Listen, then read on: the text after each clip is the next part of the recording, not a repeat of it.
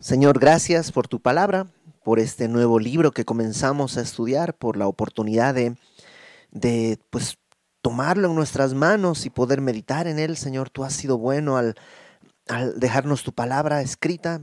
Ayúdanos a recibirla como tú quieres hablarnos, Señor, y que sea para tu gloria este tiempo, en el nombre de Jesús. Amén. Zacarías. Zacarías es uno de los profetas menores post-exílicos, es decir, después del exilio. ¿Recuerdas tú? Estudiamos Reyes hace poco. Eh, el pueblo fue llevado a Babilonia cautivo. Las tribus del norte fueron llevadas por Asiria. Pero la tribu de Judá, el reino del sur, fue llevado junto con todos los que estaban ahí, de todas las tribus, fueron llevados a Babilonia por 70 años, según lo que había dicho el profeta Jeremías. Y después de esos 70 años, Dios mueve el corazón del rey persa, del rey Ciro, y hay un decreto, saca un decreto que todos los judíos en todo el reino que deseen pueden regresar a Jerusalén para reedificar el templo. ¿Y con qué objetivo reedificamos el templo? Pues adorarle, ese es el objetivo. Entonces, de Babilonia vienen no muchas personas, realmente no son muchos los que regresan, pero regresan algunos, regresan hasta Jerusalén y empiezan la reconstrucción del templo. Y esto lo estudiamos en lunes hace ya mm, por lo menos un año en pandemia. Eh, cómo comienzan a edificar el templo, pero por los, las presiones eh, de, los enemigos, los samaritanos que están alrededor, y por la burocracia del imperio persa la obra se detiene y se detiene unos 14, 15 años, eh, alrededor de 15, incluso algunos cuentan 16 años, se detiene la obra en el templo y eh, aparece el profeta Ageo que estudiamos recién. Y el profeta Ageo viene y dice, ¿por qué están ustedes eh, decorando sus casas, edificando sus casas y la casa de Dios está desierta. Y bueno, todo lo que vimos hace algunas semanas con Ageo. Zacarías es contemporáneo de Ageo. Comienzan casi al mismo tiempo. De hecho, Zacarías capítulo 1, versículo 1, comienza diciendo, en el octavo mes del año segundo de Darío. Y si tú regresas a Zacarías, perdón, a Ageo, que está en tu Biblia una página atrás, tal vez, Ageo capítulo 2, versículo 10, este es el tercer mensaje que da Ageo. Ageo 2.10 dice, a los 24 días del noveno mes, ¿ok? Esto está sucediendo, lo de Ageo, en el noveno mes del año segundo de Darío, noveno mes. Y lo que estamos leyendo es en el octavo mes del año segundo, es decir, que si tú quisieras tomar a Zacarías, tendrías que cronológicamente, digamos, meter por lo menos esta primera parte del capítulo 1 al capítulo 8, meterlo entre los versículos 9 y 10 del capítulo 2 de Ageo. Espero no haberte hecho bolas, pero digamos, Ageo 2.9 es el momento antes, luego viene Zacarías 1, del 1 al 8, capítulos 1 al 8, y luego ya eh, Ageo 2.10. solo para decir que son contemporáneos. Ageo habla mucho de la edificación del templo físico. Zacarías va a ser, dicen algunos que Ageos como, como el, el, el, maestro de la obra, ¿no? El que pone los cimientos y los muros y, y las vigas y todo. Y Zacarías es el que habla de, de las personas que van a habitar. Porque el énfasis de Zacarías no es tanto en reedifiquen el templo físico que estaba ahí, pues, eh, digamos, abandonado en ese momento, sino que Zacarías se va a enfocar en, en, cómo deben ser ellos. Y por supuesto los dos mensajes van paralelos, por eso los dos hablaban en el mismo tiempo. Un detalle más, eh, de Zacarías no sabemos mucho. El nombre quiere decir el Señor recuerda eh, o recordado por Dios. Em, dice, vamos a ir leyendo y te doy algunos datos aquí en el mismo versículo 1. Dice, en el octavo mes del año segundo de Darío, algunos ubican esto en noviembre del año 519. Eh, eh, antes de Cristo, para que nos ubiquemos más o menos. Dice en el año segundo de Darío, y esto es una tragedia porque se está fichando, se está fechando, perdón, a través de un rey pagano. Y, y eso, es decir, es significativo porque no existe el reino de Israel, ya murió. Hay que reconstruir el templo, hay que reconstruir después la ciudad, pero por lo pronto la única manera de fechar los eventos es a través del calendario ajeno, del calendario eh, de un rey pagano. Y dice, vino palabra de Jehová al profeta Zacarías, hijo de Berequías, hijo de Ido. Em, te decía que de Zacarías no sabemos mucho, sabemos que es hijo de Berequías, nieto de Ido, pero no hay más. En Mateo 23, verso 35, Mateo 23, 35, que va a aparecer aquí en tu pantalla, Mateo 23, 35, Jesús dice esto, em, para que venga sobre vosotros toda la sangre justa que se ha derramado sobre la tierra, desde la sangre de Abel, que es el primer, em, la persona que murió, ¿no? Caín lo, lo mata, desde la sangre de Abel, el justo, hasta la sangre de Zacarías, hijo de Berequías, a quien matasteis entre el templo y el altar. Y algunos piensan que Zacarías es precisamente este Zacarías, porque también dice hijo de Berequías. Eh, y él sería el último de los profetas que, digamos, después de él, después de Zacarías, cronológicamente hablando, muere y em, ya no habría más profetas hasta Juan el Bautista. Algunos piensan es él, pero Zacarías no menciona nada, el libro de Zacarías no menciona nada, que tampoco sería raro, ¿no? Sería muy extraño que Zacarías pues, narre su propia muerte. Entonces no, no es extraño, pero no hay, no hay muchos datos para decir que sí es así. Podría ser otro Zacarías, hijo de otro Berequías perfectamente, del cual no sabemos nada. Solamente como detalle y un detalle bastante al margen, eh, Zacarías quiere decir el Señor recuerda, Berequías su papá quiere decir Jehová bendecirá y el, abuelo, ¿no? Ido quiere decir a tiempo. Entonces es como que em, Zacarías, ¿no? El Señor recuerda, el Señor bendecirá a tiempo. Es como un, un, mensajito ahí medio oculto. No, creo que sea, la Biblia no nos habla así, nos habla en, claro, ¿no? de una manera más clara, pero ahí hay un mensajito ahí que está como, que, eh, profetiza esta idea de que Dios conoce, Dios se acuerda, que Él tiene planeado bendecir, pero hay un tiempo. Versículo 2. Y esta porción del versículo 2 al versículo 6 habla una exhortación al pueblo una exhortación muy clara al pueblo que también podemos tomar nosotros. Acuérdate que el templo está, comenzaron a edificarlo y lo dejaron botado por 15, 16 años. Entonces, em, como que se han enfocado en sí mismos, en sus obras, en sus casas, en su vida, han abandonado al Señor. Y ahora Zacarías viene y dice esto primeramente. Se enojó Jehová en gran manera contra vuestros padres Diles pues, Dios le dice a Zacarías, diles pues, así ha dicho Jehová de los ejércitos. Esta frase Jehová de los ejércitos se va a repetir mucho y habla de este Dios como comandante de su ejército. Dios tiene varias maneras de revelarse al pueblo. Jehová proveerá, ¿no? Jehová Jiré, y, y, así tiene, tiene varios nombres, pero Jehová de los ejércitos es uno en el que habla como de su rol vengador, su rol guerrero, ¿no? Entonces dice, Jehová de los ejércitos así ha dicho, versículo 3, Volveos a mí, dice Jehová de los ejércitos, y yo me volveré a vosotros, ha dicho Jehová de los ejércitos. No más entre el versículo 2 y 3, Jehová de los ejércitos está tres veces.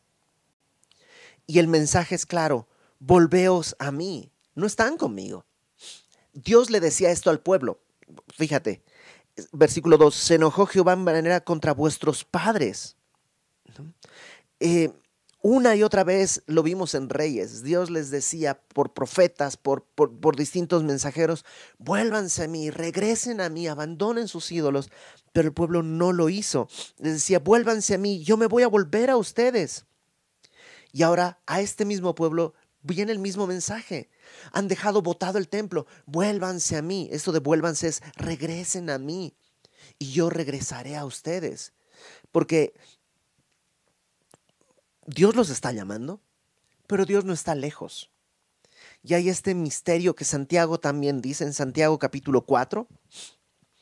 Santiago capítulo 4, versículo 8, dice,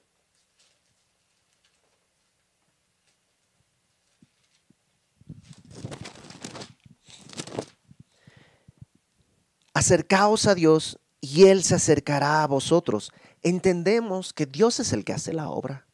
Si Dios no hace nada en nosotros, no hay manera que podamos hacer nada. Nosotros estábamos muertos en nuestros delitos y pecados. Es su obra, es su gracia, es su misericordia.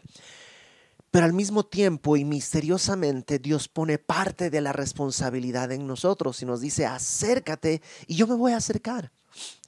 Cuando yo me, me convertí al Señor, tenía un amigo que constantemente decía, si hay 100 pasos entre Dios y tú, tú da uno y Dios va a dar 99. Y, y, hay esta promesa y, y hay este llamado, acércate, yo me voy a acercar a ti. Versículo 4, no seáis como vuestros padres, a los cuales clamaron los primeros profetas diciendo, no seas como los, los que estaban antes, que los profetas les clamaban diciendo, Así ha dicho Jehová de los ejércitos, volveos ahora de vuestros malos caminos y de, vuestras malas obras, y no atendieron ni me escucharon, dice Jehová. No seas como, o sea, es una forma de decir, aprende del pasado. A ver, ¿cómo estás? Pues el templo está destruido. ¿Por qué está destruido? Pues porque nos conquistó Babilonia hace más de 70 años. Mm. Bueno, no seas como los que provocaron que sean destruidos, que no escucharon, no atendieron. Dicen que la experiencia es la peor maestra porque te enseña después de haberte reprobado. Y es verdad, pero tiene una ventaja, no tiene que ser tu experiencia. También puedes aprender de la experiencia ajena. ¿Recuerdas lo que pasó? Sí, estás viendo los pedazos de tronco, los pedazos quemados, está, todo está ahí, evidentemente ha pasado algo. No camines en el mismo camino que caminaron los que fueron hacia ese algo que pasó. O sea, no repitas los mismos pasos. Verso 5. Y aquí Dios hace una pregunta. ¿Vuestros padres dónde están? Y la respuesta es, pues muertos. ¿Y los profetas han de vivir para siempre? No, los profetas también murieron. Los padres y los profetas también murieron. Pero, ¿qué pasó?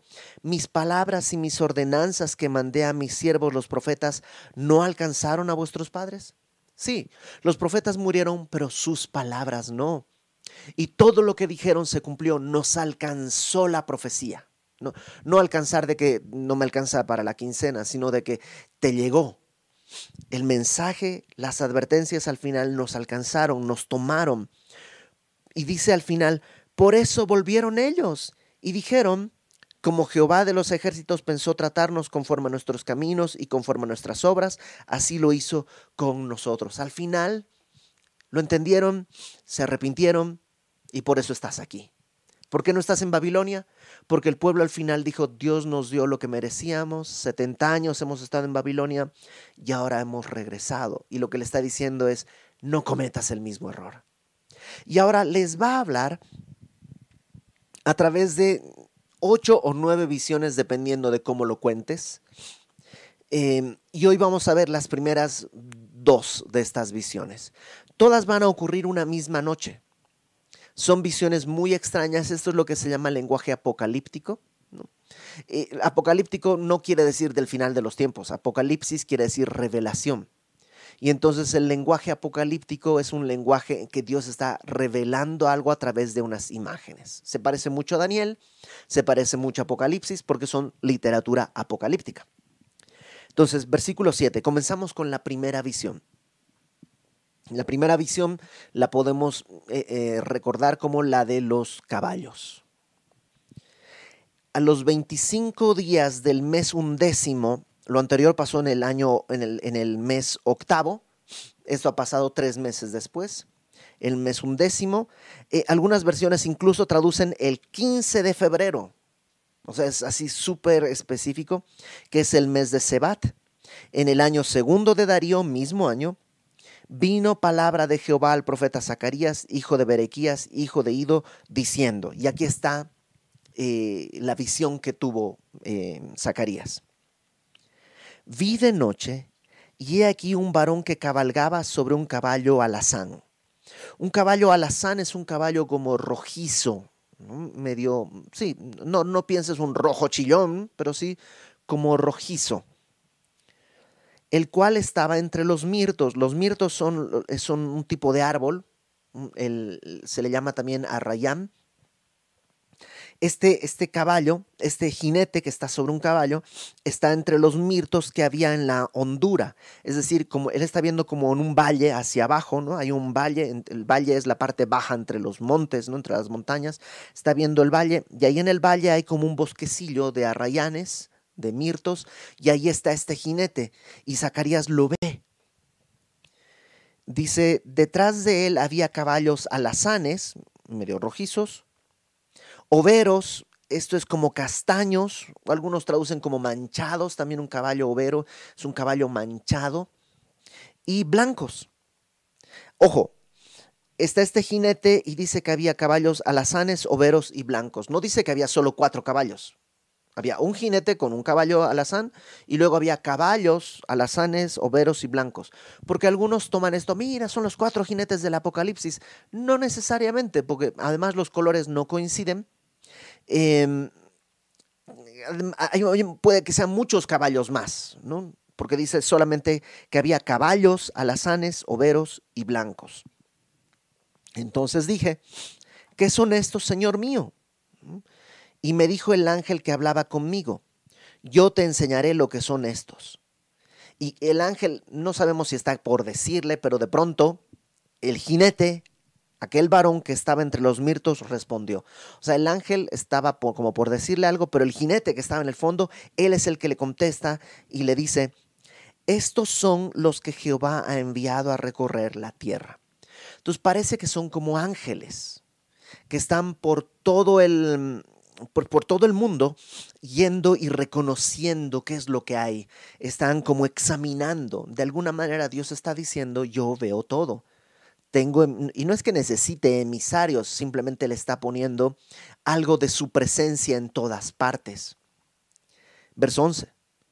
Y ellos, los, los, los caballos, que evidentemente pues deberían tener jinetes, cada caballo tendría seguramente un jinete, le dicen a aquel ángel de Jehová que estaba entre los mirtos. Y aquí hay una primera identificación.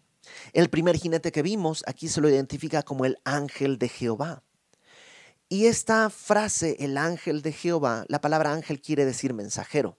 Y esta frase, ángel de Jehová, en el Antiguo Testamento suele atribuirse a una aparición de Cristo antes de la encarnación. ¿Por qué? Porque a menudo cuando aparece la frase el ángel de Jehová, no un ángel de Jehová, sino el ángel de Jehová, em, tiene atributos divinos. Recibe adoración, eh, se postran delante de él y no lo rechaza.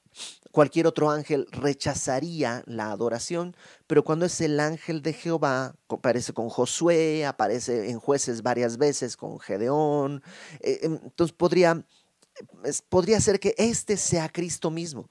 Y por eso cuando él pregunta, ¿qué es esto? Es él quien le dice, son los que han ido a recorrer la tierra. Y él mismo...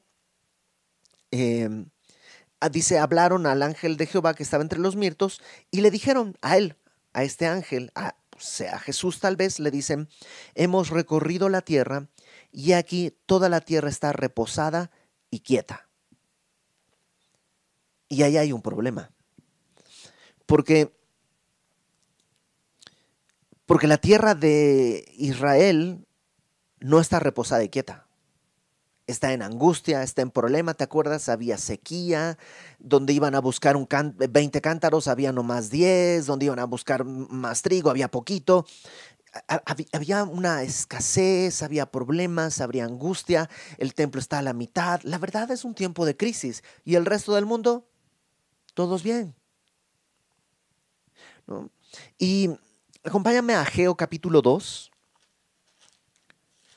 Ageo 2, 7 Es el segundo mensaje de Ageo, lo recordarás. Y dice 2.7, haré temblar, porque está diciendo Dios, ok, voy a hacer algo, voy a hacer temblar todas las naciones y vendrá el deseado de todas las naciones y llenaré de gloria esta casa, ha dicho Jehová de los ejércitos. Voy a hacer temblar a todas las naciones, órale, y a lo mejor están esperando eso, voy a hacer temblar, bueno, ya Dios va a hacer temblar las naciones, los enemigos, va a hacer algo, pero en realidad no hay nada, hay paz. Y no sé si alguna vez has pensado eso, Señor, nomás las crisis ocurren aquí.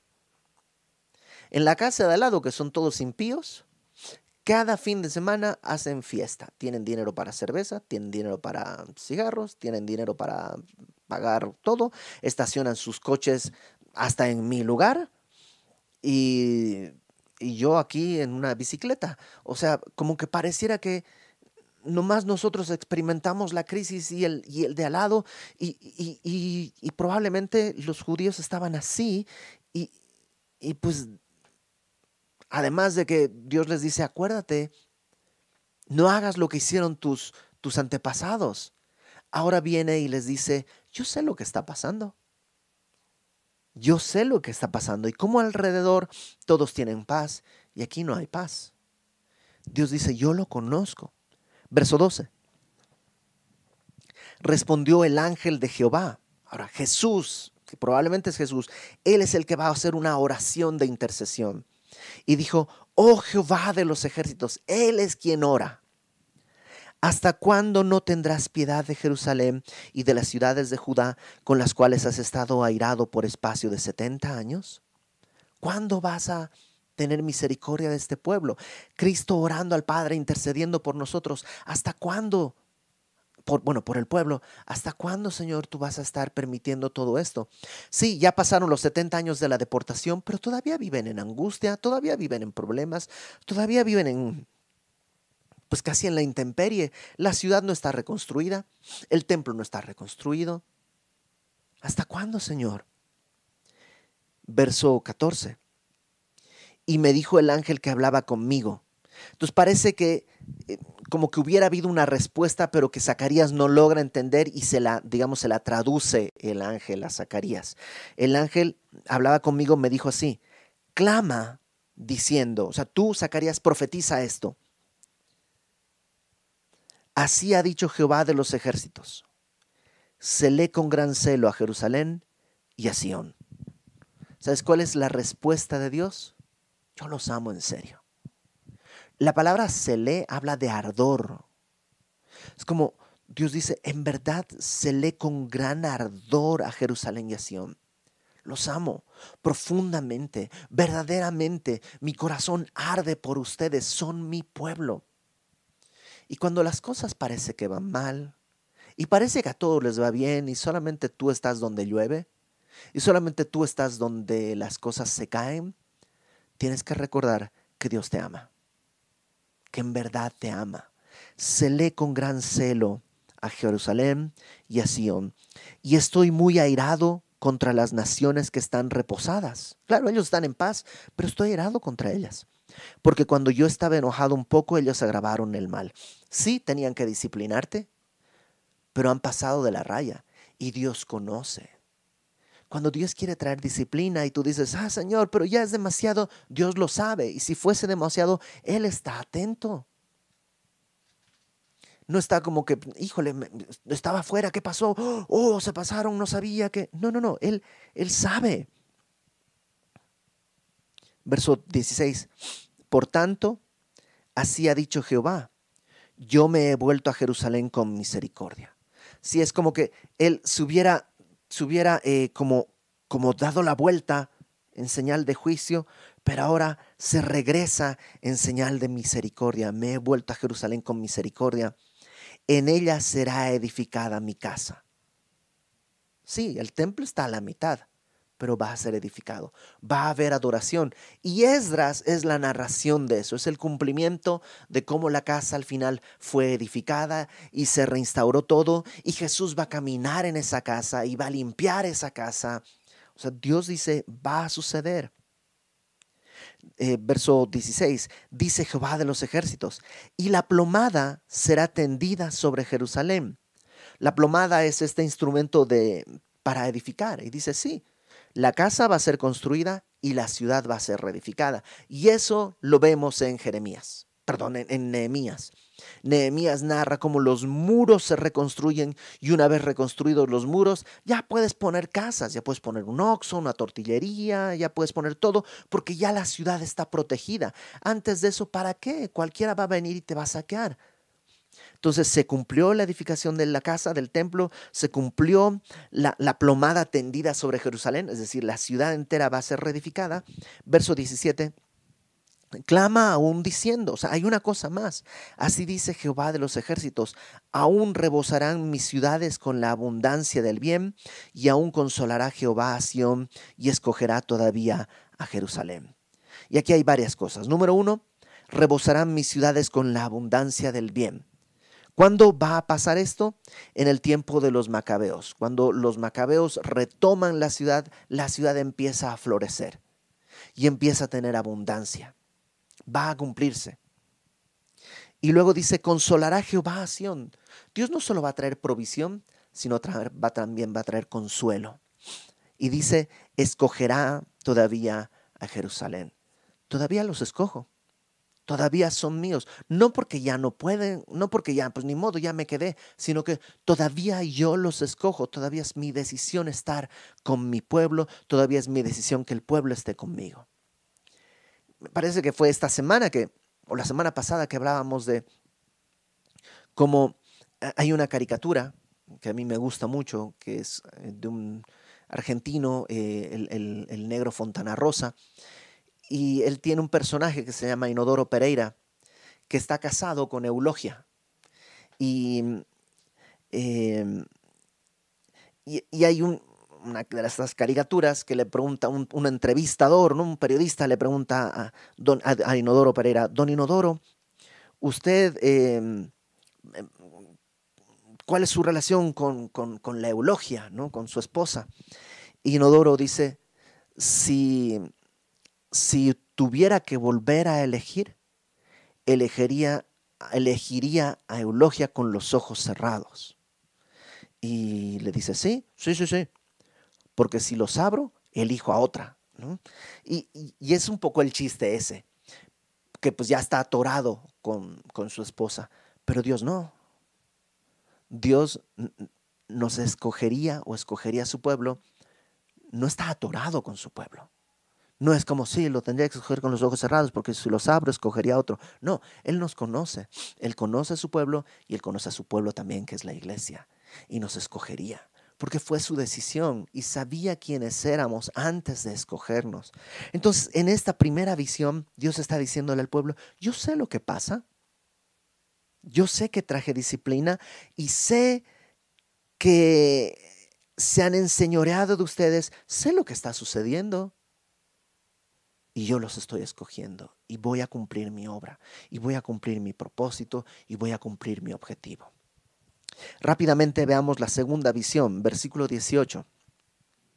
Después alcé mis ojos y miré, y he aquí cuatro cuernos.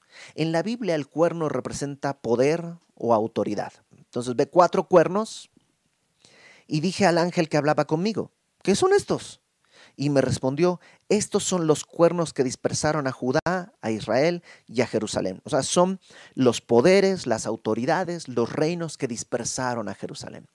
¿Quiénes son estos cuatro cuernos?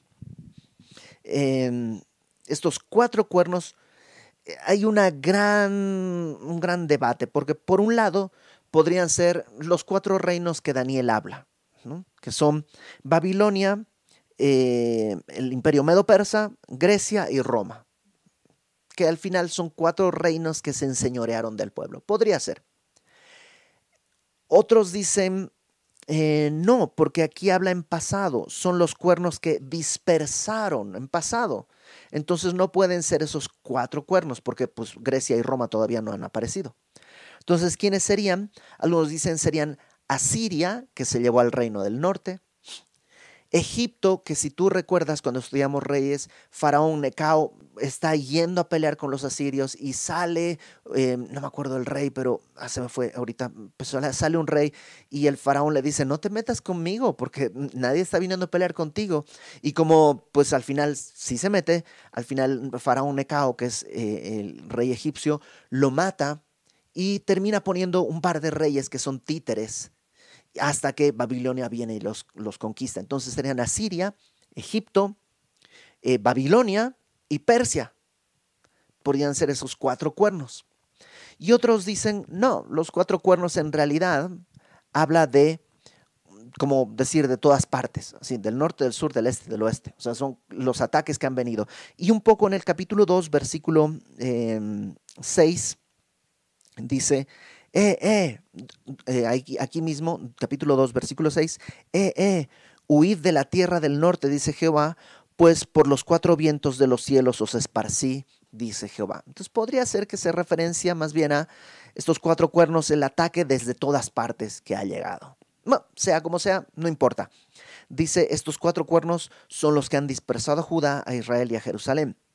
Me mostró luego, verso 20, Jehová, cuatro carpinteros Carpintero es una palabra que es correcta, pero, pero no abarca todo. Algunos traducen herreros. La idea es como artesanos, personas que pueden trabajar con sus manos. Cuatro carpinteros, verso 21. Yo dije, ¿qué vienen estos a hacer?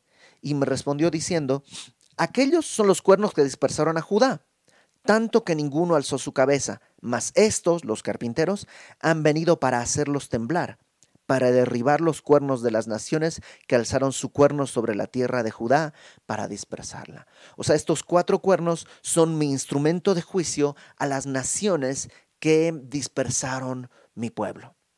Entonces, en esta visión lo que Dios le está mostrando es, no solo sé, ¿no? En la visión anterior, Dios dice, yo veo, yo sé lo que está pasando, tengo mis emisarios que están por toda la tierra viendo qué es lo que está sucediendo, pero ahora no solo veo, sino también voy a tomar cartas en el asunto.